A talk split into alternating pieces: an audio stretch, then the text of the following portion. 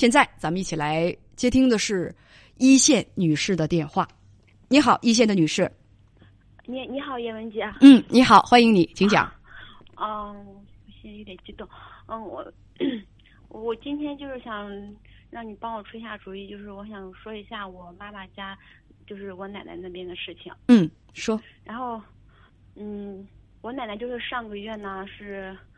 呃，上个月就是脑淤血，然后住院，住院完之后出院了，现在不能自理，然后呢，现在需要人照顾。嗯，我我爸爸呢，就是前几年就是七年前去世了，现在只有我和妈妈两个人一起生活。我我呢就是也出嫁了，现在也有自己的就是家庭。现在我叔叔和我嗯大爷那边就是想让我妈妈。就是照顾我奶奶，一开始呢，我们也同意了，但是我妈等等等等，现在这个情况我捋一捋啊。啊，你已经结婚了，你今年三十岁，对，独生女，对，父亲在七年前去世了，是的，呃，父亲他是哥三个是吗？对对对，奶奶是三个儿子，嗯，你父亲已经在七年前去世了，父亲还有两个哥哥，所以现在奶奶。生病了，你的伯伯和你的叔叔，就我们东北话来讲，就是大爷和你的叔叔，他们觉得你妈妈应该伺候奶奶。嗯，是的。他们为什么觉得你妈妈应该伺候奶奶呢？他们就是意思就是，嗯，那也是意思就是替就是替我爸住，就是就是应该伺候，因为我妈是他的，是我奶奶的儿媳妇意思。呃，别怪我笑的傻啊！这个，嗯，这有的有的朋友当时就打上了两个字，这是个笑话，这是个这是个笑话。最应该照顾奶奶的不是他的儿子吗？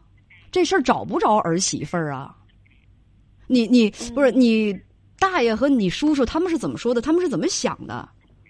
我大爷说了，然后我叔叔就是。我叔叔意思就是你，呃，照顾不照顾都无所谓，然后我们两家照顾，然后我大爷家估计是我大娘大娘出的主意，意思，你当时我奶奶就是，呃，一三年十年前那那时候出车祸，当时我爸还在活着呢，然后赔了六万块钱，当时也是我爸在医院里面重症监护室，我爸照顾的，因为我爸是一个特别就是能吃亏的那种人。但是也有一个问题，赔了六万，三家是一家分了两万。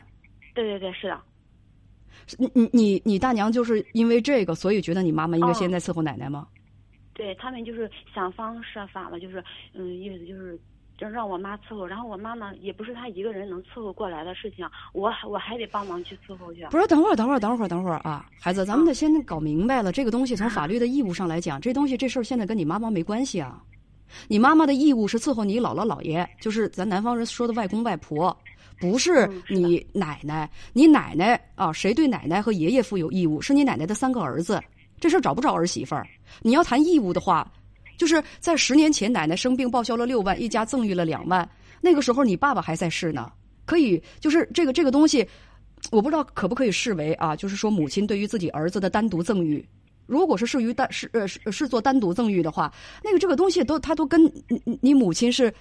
关系不大的，或者说没有关系的，而现在你父亲已经去世七年了，他们居然还能找到你妈妈，想让你妈妈去伺候你奶奶，他们是怎么想的呀？这个事情跟儿媳妇儿在法律义务上都没有关系，该去照顾奶奶的是你的大爷和你的叔叔，他们找不着你妈妈的，咱没有那个义务。但是他就是，嗯，说天天给我打电话。嗯，谁给你打电话？就是。我大伯家的儿子，就是我哥。你堂哥，嗯，堂哥说什么？他就是说，如果你们就是当时他说，嗯，就是一刀切，然后三家一家问，然后就说你们家那等等等多少钱？什么叫一刀切？意思就是出了这个钱以后，我奶出病了，或者是办理丧事了，以后出院住院了，然后那些开销都不需要我们就是问了，然后就问我们多收多少钱。我当时就是在想，我拿了这两万块钱，然后就就相当于就把那个钱就是还给他们了。我当时想，不不，等等等等，如果这个钱是奶奶对于自己儿子的赠与，凭什么要还给他们呢？当时也不是我奶奶要给的。不是，呃呃，这就又奇怪，又涉及到另一个问题了。不是奶奶同意的，三个儿子怎么能把这个钱给分了呢？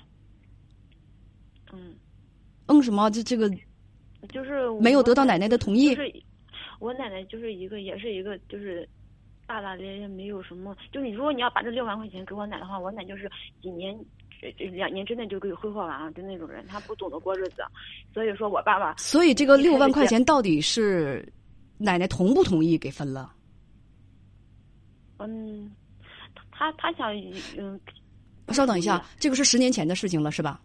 对啊。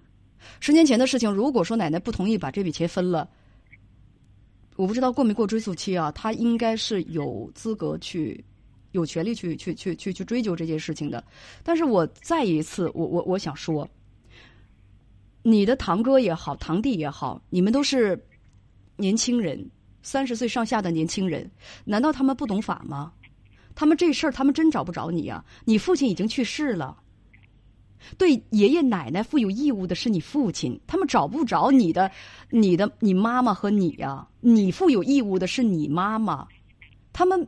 没有一个尊重法律和懂法、懂一点最基本的法律常识的人吗？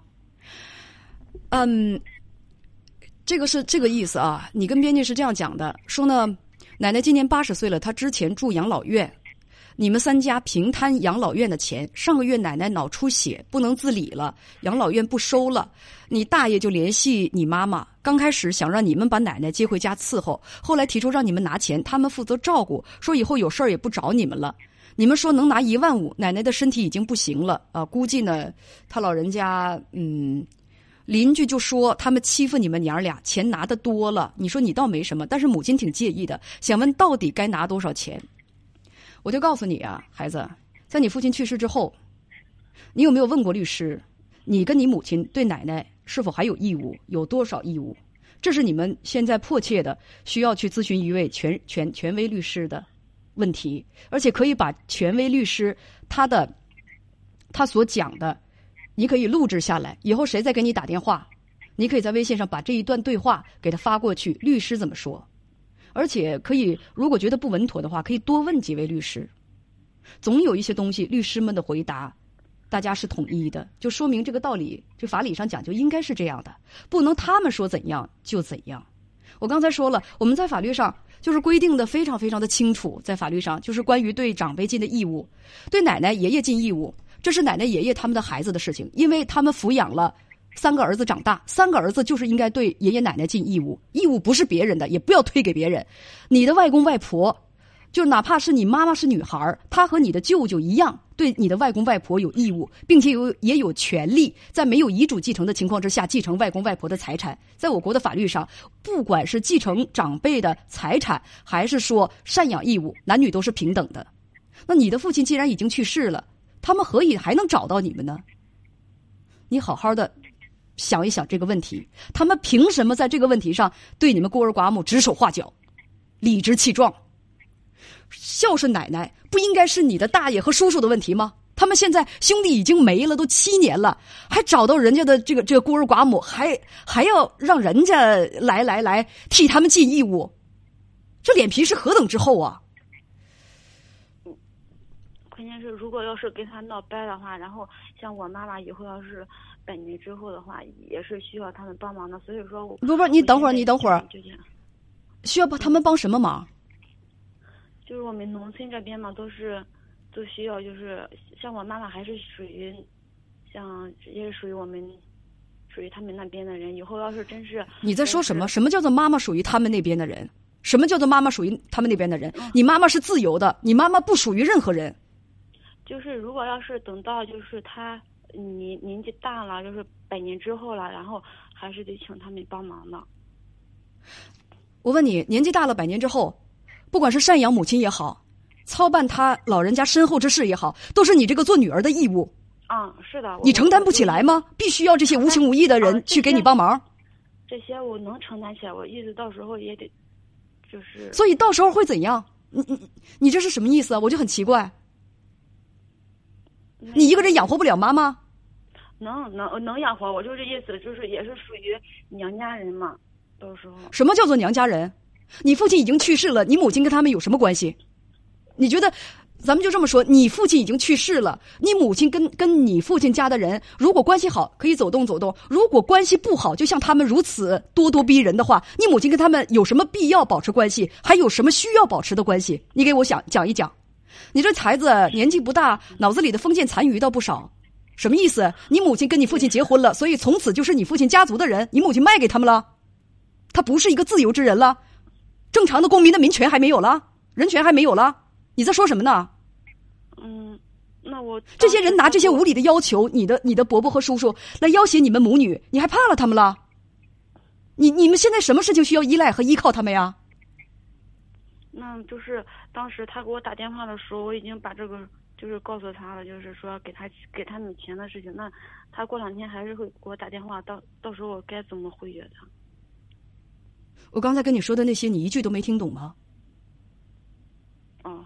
听懂了，你跟你妈妈都是自由的，你们不属于任何，任何人也没有权利去，